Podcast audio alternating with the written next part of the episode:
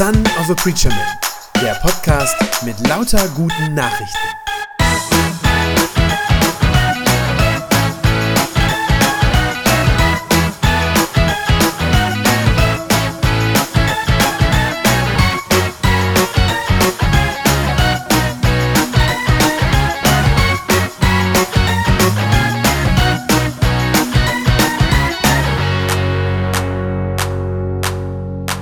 Ihr euch schon mal nach der perfekten Gemeinde gesehnt? Habt ihr euch das schon mal ausgemalt, wie so eure Traumgemeinde aussehen müsste? Wie müssten sich die Menschen in so einer Gemeinde verhalten miteinander? Wie müssten sie so miteinander umgehen? Im Römerbrief, wo unser Predigtext für heute herkommt, im zwölften Kapitel, da beschreibt der Apostel Paulus so etwas wie die perfekte Gemeinde oder sagen wir zumindest mal wie der Umgang der Menschen miteinander in so einer Gemeinde sein soll. Ich lese uns aus Römer 12 die Verse 9 bis 16. Eure Liebe sei ohne Falsch. Hasst das Böse, hängt dem Guten an. Die brüderliche Liebe untereinander soll herzlich sein. Einer soll dem anderen mit Ehrerbietung zuvorkommen. Seid nicht träge in dem, was ihr tun sollt. Seid brennend im Geist und dient dem Herrn. Seid fröhlich in Hoffnung, geduldig in Trübsal, beharrlich im Gebet. Nehmt euch der Nöte der Heiligen an, übt Gastfreundschaft, segnet die, die euch verfolgen, segnet und flucht nicht. Freut euch mit den Fröhlichen und weint mit den Weinenden. Seid eines Sinnes untereinander. Trachtet nicht nach hohen Dingen, sondern haltet euch herunter zu den Geringen. Und haltet euch nicht selbst für klug. Jetzt werden einige vielleicht sagen, das klingt alles ganz gut. Und wenn es wirklich so wäre, wäre es ja schön, aber ist das nicht eigentlich zu schön, um wahr zu sein? Vielleicht gibt es ja einige unter uns heute Morgen, die auch schon ein bisschen rumgekommen sind, die vielleicht schon in verschiedenen Gemeinden unterwegs waren, sich so Verschiedenes angeschaut haben, verschiedene Gemeinden ausprobiert haben. Und dann vermute ich mal, so war das jedenfalls bei mir immer, dass es am Ende letztlich überall aufs Gleiche hinausgelaufen ist. Auf den ersten Blick, wenn man irgendwo hinkommt und sich eine Gemeinde ausgesucht hat und sagt, das ist meine neue Gemeinde, da gehe ich jetzt hin, auf den ersten Blick sieht das alles ganz wunderbar aus. Alles ist so, wie man es schon immer haben wollte und die Musik ist gut und die Predigten inspirierend. Das ist vielleicht so ein bisschen so, wie wenn man frisch verliebt ist und alles ganz großartig aussieht. Aber wie das nun mal so ist mit Liebesbeziehungen, merkt man auch bei Gemeinden mit der Zeit, dass dann doch nicht alles so toll ist, wie man es am Anfang gedacht hat. Dass es auch hier, auch in einer neuen Gemeinde, auch hier bei uns vielleicht, dass es da Unstimmigkeiten gibt, dass es immer mal wieder zu Streit kommt, dass die Liebe untereinander, von der im Text die Rede war, vielleicht doch nicht ganz so herzlich ist. Also mit den Worten des Paulus äh, gesagt, nicht ohne falsch. Dass es auch hier Machtspielchen gibt, dass es kleinere und größere Grabenkämpfe gibt, darum, wer hier eigentlich was zu sagen hat. Dass vielleicht die ein oder andere Leiche im Keller gibt, über die man besser nicht redet. Also kurz gesagt, irgendwann merkt man, dass alles doch nicht so perfekt ist. Und wenn man ehrlich ist, das ist ja auch gar nicht so überraschend, denn am Ende ist es doch immer und überall so. Wer in Kirche und in Gemeinden, extra im Plural gesagt, in Gemeinden einigermaßen die Augen offen hält und ehrlich ist, der weiß, es gibt keine perfekte Gemeinde. Aber wenn das so ist, wenn es die perfekte Gemeinde ja sowieso nicht gibt, warum legt Paulus dann in diesem Text, den wir gerade gehört haben, in diesem Ausschnitt aus dem Römerbrief, warum legt er dann den Maßstab für das Gemeindeleben so wahnsinnig hoch? Dieses Ideal, wenn das doch ohnehin erreichbar ist, dann ist das doch eigentlich ungeschickt, das so hoch anzusetzen. Das führt doch eigentlich nur zu Frust, wenn man sagt, das ist ja sowieso unrealistisch. Wäre es nicht besser, Paulus hätte sich ein bisschen zurückgehalten und ein bisschen vorsichtiger die Ansprüche formuliert und die Latte so ein bisschen niedriger gehängt? Dann hätte das anders geklungen. Dann hätte es geheißen vielleicht, eure Liebe sei meistens ohne falsch. Oder übt immer mal wieder Gastfreundschaft, wenn ihr dazu kommt und eure Zeit ist erlaubt. Oder er hätte vielleicht geschrieben, wenn ihr euch schon für klug haltet, lasst es die anderen wenigstens nicht so merken. Ja, es klingt jetzt vielleicht komisch und einige lachen, aber wäre das nicht viel realistischer? Wäre das nicht auch weniger frustrierend, weil man dann nicht sagen müsste, naja, das schaffen wir, so ein bisschen.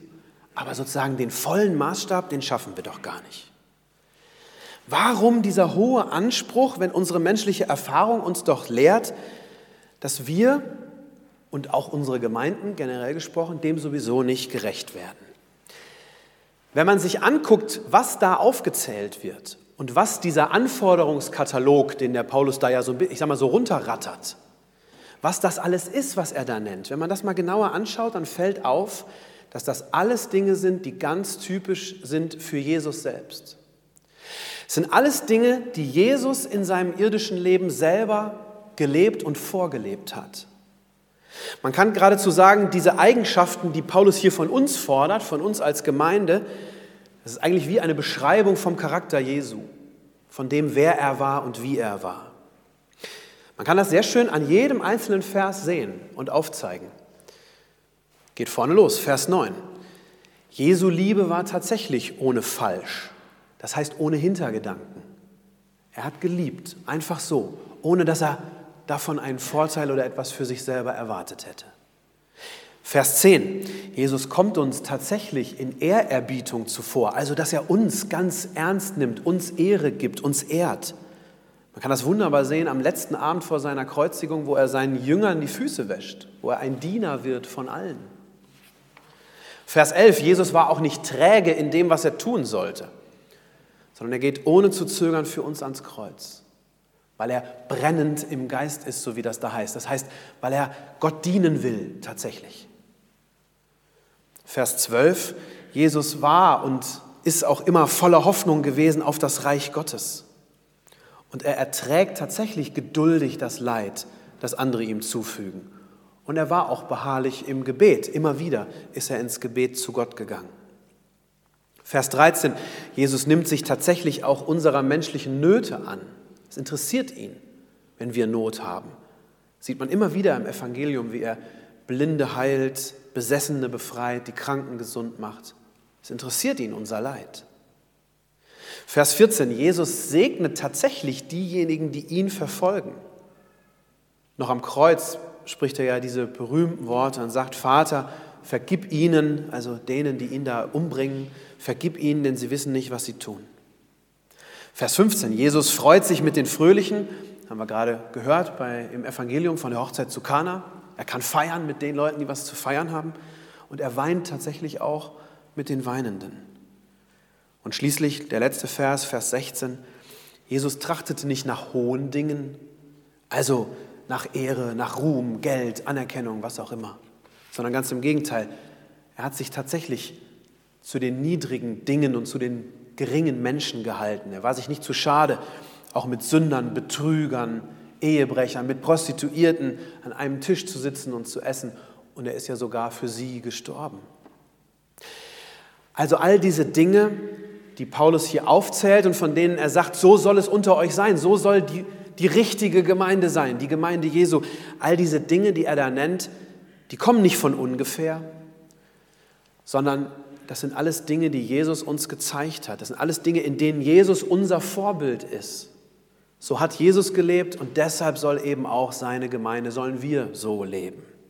Das heißt, die Messlatte für das, was eine wirklich gute Gemeinde ist, die ist nicht deshalb extra so hoch gehängt, damit wir frustriert nach Hause gehen, sondern die hängt deshalb so hoch, weil es eben Jesus ist, dem wir nachfolgen und dem wir nacheifern. Wenn jemand von euch vorhin gedacht hat, oh Mann, das ist aber viel verlangt. Dann kann ich nur sagen, ja, das stimmt. Das ist auch viel verlangt. Aber es ist eben Jesus, der das Vorbild ist. Was sollen wir jetzt machen? Wie sollen wir jetzt umgehen mit diesen Anforderungen an uns, die durchaus hohe Anforderungen sind? Ich glaube, so in uns Menschen würden so zwei verschiedene Möglichkeiten stecken, wie wir darauf so menschlicherweise reagieren könnten. Die einen sagen es vielleicht so, sagen, naja, ich lese den Text und das klingt alles so toll Und dann wird der Text so idealistisch verklärt. Das heißt, man fängt dann an, davon zu träumen, wie schön das damals alles mal gewesen sein muss, nicht? als dieser Text geschrieben wurde, wie toll das war in der ersten christlichen Gemeinde, wo das alles gegolten hat, als die Welt noch in Ordnung war. Nicht früher war alles besser. Das stimmt natürlich nicht. Aber wenn man sich dieser Illusion hingibt, dass es so wäre, dann kann man sich ganz wunderbar aus so einer Distanz heraus über die heutigen Gemeinden ärgern und aufregen weil die ja nicht mehr so sind. Man sagt, früher war alles besser und heute ist es nicht mehr und das ist ärgerlich. Kann man sich ärgern, dass es heute nicht mehr so ist wie noch zu Zeiten von Paulus. Und da kann man sich dann darüber beklagen und muss aber gleichzeitig sich auch keine Mühe geben, was zu verändern, weil es hat ja eh keinen Zweck. Heute ist es ja nicht mehr so. Also, das ist natürlich keine gute Reaktion und zwar aus zwei Gründen. Zum einen würde man sich damit was vormachen, es war früher nicht alles besser. Die Gemeinden damals haben dieses Ideal überhaupt nicht erfüllt. Wir wissen das aus vielen Briefen im Neuen Testament, dass es durchaus viel Streit gab in den Gemeinden, dass es Konflikte gab, theologische Auseinandersetzungen. Das war nicht alles so perfekt, wie man sich das so idealerweise vorstellen würde. Das ist der eine Grund, es ist einfach eine falsche Vorstellung. Und zweitens wäre diese Art der Reaktion deshalb nicht gut, weil sie gefährlich ist, diese Reaktion. Denn man erreicht damit ja am Ende nur eins. Wenn man sagt, früher war alles besser, dann erreicht man nur, dass man unzufrieden wird mit dem, was wir heute haben, mit den Gemeinden, die wir haben, mit der real existierenden Gemeinde. Hier in Hille zum Beispiel. Und dann fängt man an, diese Gemeinden zu verachten und auf sie herabzuschauen. Und sagt, ja, wenn die so schön wären, wie sie sollen, dann wäre es vielleicht gut, aber ist ja nicht. Und das ist geistlich falsch, diese Haltung. Das ist geistlich falsch, weil Jesus nämlich seine Gemeinde liebt. Und das Tolle ist ja, Jesus liebt seine Gemeinde, obwohl sie so ist, wie sie ist, obwohl sie so unperfekt ist und obwohl sie diesem Idealbild, das da so beschrieben wird, überhaupt nicht entspricht. Jesus liebt seine Gemeinde trotzdem, und zwar damals und heute immer noch. Und darum dürfen wir nicht dahin kommen und in diese Falle tappen, dass wir anfangen, die Gemeinde zu verachten und auf sie herabzuschauen. Das wäre so die eine Reaktion, die man haben könnte. Verklärung, Idealisierung, sagen, früher war alles besser. Andere reagieren vielleicht anders auf den Text, wenn sie ihn hören und sagen, naja, klingt ganz gut, aber dann halte ich mal die Realität, wie sie heute so ist in der Kirche, halte ich die mal daneben und dann reagiere ich so ganz abgeklärt und sage, naja, ach, das ist völlig unrealistisch. Kann man sowieso nicht erreichen, ja, kann man nicht schaffen, braucht man sich auch nicht weiter Mühe für zu geben. Wenn man so reagiert, dann schützt das zwar vor Frust, weil man ja so ein realistischer Mensch dann ist, ja? dann wird man nicht frustriert von der real existierenden Gemeinde, aber das Problem ist eben, dann bringt es auch überhaupt nichts mehr, diesen Text überhaupt zu lesen. Denn wenn ich dieses, diesen Anspruch, der da drin steckt, auch gar nicht ernst nehme und sage, ja, wäre schön, aber ist sowieso nicht zu machen, ja, dann brauche ich den Text auch nicht. Dann brauche ich ihn auch nicht zu lesen und dann brauche ich dieses Ideal mir auch gar nicht mehr äh, vor Augen zu malen. Also auch das keine gute Möglichkeit. Nein, wir müssen, glaube ich, bei der Frage, wie gehen wir jetzt damit um, wie so oft im Leben, den Mittelweg wählen. Und der Mittelweg heißt an dieser Stelle, dass wir uns klar machen, wir sind uns bewusst, wir sind nicht perfekt. Ich weiß das, ich bin nicht perfekt. Und wir sind als Christen nicht perfekt. Aber weil wir Jesus nachfolgen, deswegen wollen wir es doch trotzdem immer weiter versuchen. Wir wollen nicht aufhören, es zu versuchen, nur weil wir sagen, ach ja, hat mal wieder nicht geklappt. Das wäre der Mittelweg, zu sagen, ich habe auf der einen Seite so einen Realismus, zu sagen, ich weiß, wie es wirklich ist und ich weiß auch, wie ich selber bin. Ich sehe das auch an mir selbst, was nicht klappt. Also so ein Realismus, der sagt, ich weiß auch, dass es immer wieder schiefgehen wird in der Gemeinde und dass diese Gemeinde nie perfekt wird, aber auf der anderen Seite diesen Idealismus und diesen Anspruch zu sagen, ich will es aber versuchen, weil es eben Jesus ist, dem ich gerne ähnlicher werden will und dem wir als Gemeinde ähnlicher werden wollen. Wenn man das hinkriegt, diesen, diesen Mittelweg zu gehen zwischen Realismus und Idealismus, dann kann man übrigens auch aufhören, weiter nach der perfekten Gemeinde zu suchen. Es gibt ja so Leute, die das machen ja, die von Gemeinde zu Gemeinde zu Gemeinde wechseln, so im Rhythmus von einem halben oder einem Dreivierteljahr, weil sie immer erst denken, auch hier ist es toll und dann merken, es ist eben doch nicht so toll. Und wenn man diesen Realismus hat, zu sagen, naja, Gemeinde Jesu ist Gemeinde Jesu, aber sie ist nicht perfekt, dann kann man damit übrigens auch aufhören. Dann kann man sich an eine Gemeinde halten und sagen, hier bringe ich mich ein. Also diese beiden Dinge brauchen wir, Realismus und Idealismus. Vielleicht fühlen sich jetzt manche trotzdem immer noch davon überfordert, von diesem ganzen Katalog, diesem Anforderungskatalog, der da so aufgeschrieben ist. Und wenn euch das so geht, wenn ihr sagt, naja, aber es ist doch trotzdem eigentlich nicht wirklich zu schaffen, dann ist es ganz wichtig, sich klarzumachen, in welchem Zusammenhang der Paulus das hier schreibt. Wie so oft haben wir den Zusammenhang nämlich mal wieder nicht gehört. Ich weiß nicht, wie ihr diesen Text gerade beim ersten Hören so für euch aufgenommen habt. Ich glaube, ganz viele haben wahrscheinlich sozusagen sofort den Selbstcheck gemacht.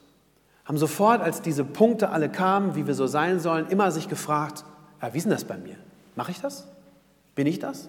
Trifft das auf mich zu? Bin ich gastfreundlich? Bin ich brennend im Geist? Und bei diesen ganzen anderen Dingen immer und ich und ich? Ist eine normale Reaktion, das zu fragen, auf sich selbst zu gucken.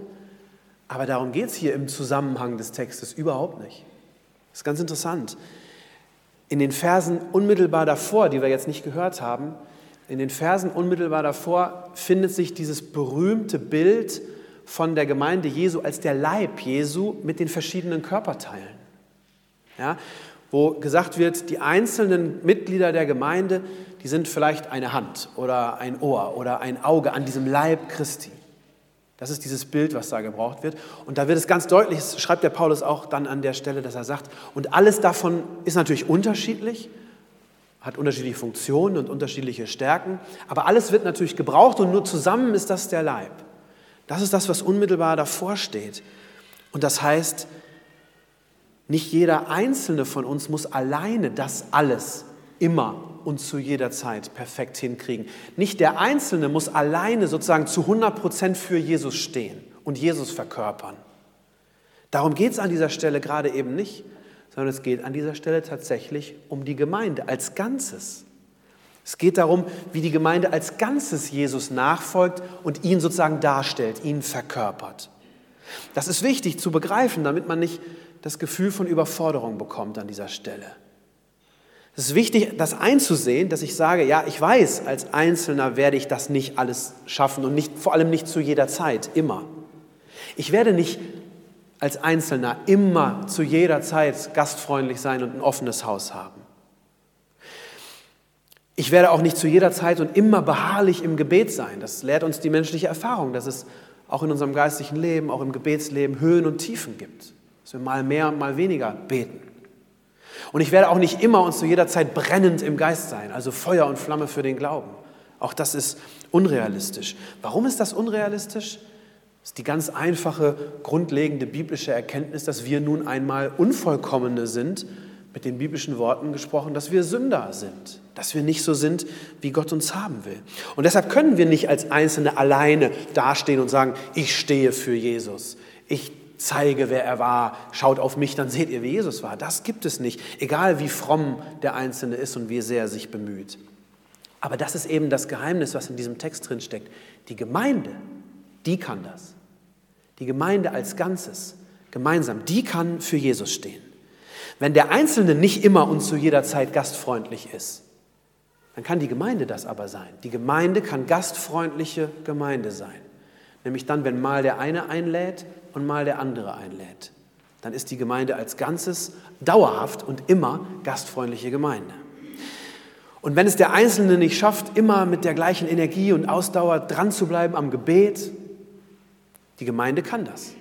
Die Gemeinde kann als Ganzes beharrlich über Jahre hinweg eine betende Gemeinde sein. Und wenn der eine ein Tief hat und vielleicht weniger betet, dann kann ein anderer das ausgleichen in der Gemeinde. Das ist das Geheimnis, das ist das Besondere an Gemeinde. Und wenn vielleicht der Einzelne gerade nicht so brennend im Geist ist, dann kann trotzdem die Gemeinde als Ganzes Feuer und Flamme für Jesus sein. Das geht. Ich will damit natürlich nicht sagen, und das ist mir wichtig, dieses Missverständnis zu vermeiden, dass sich nicht der Einzelne, jeder Einzelne von uns auch bemühen soll, nach, dem, nach diesem Vorbild von Jesus zu leben. Natürlich soll das jeder von uns auch für sich alleine tun, also danach streben, so zu sein. Das ist sogar die Voraussetzung. Denn die Gemeinde als Ganzes wird nur dann Jesus ähnlicher werden, wenn die Einzelnen danach streben und Jesus immer ähnlicher werden. Nur wenn der Einzelne Jesus nachfolgt, kann auch die Gemeinde als Ganzes Jesus widerspiegeln. Es braucht also natürlich die Bereitschaft von jedem Einzelnen, sich einzubringen. Und zwar mit dem, was er aus diesem Anforderungskatalog gerade am besten erfüllen kann. Jeder mit dem, was er am besten kann. Sei das gastfreundlich sein, sei das Hoffnung haben und andere ermutigen, sei das beten, sei das vielleicht die Fähigkeit, seelsorgliche Gespräche zu führen, mit dem Text gesprochen, mit den traurigen Weinen. Jeder das, was er hat, bringt das in die Gemeinde ein.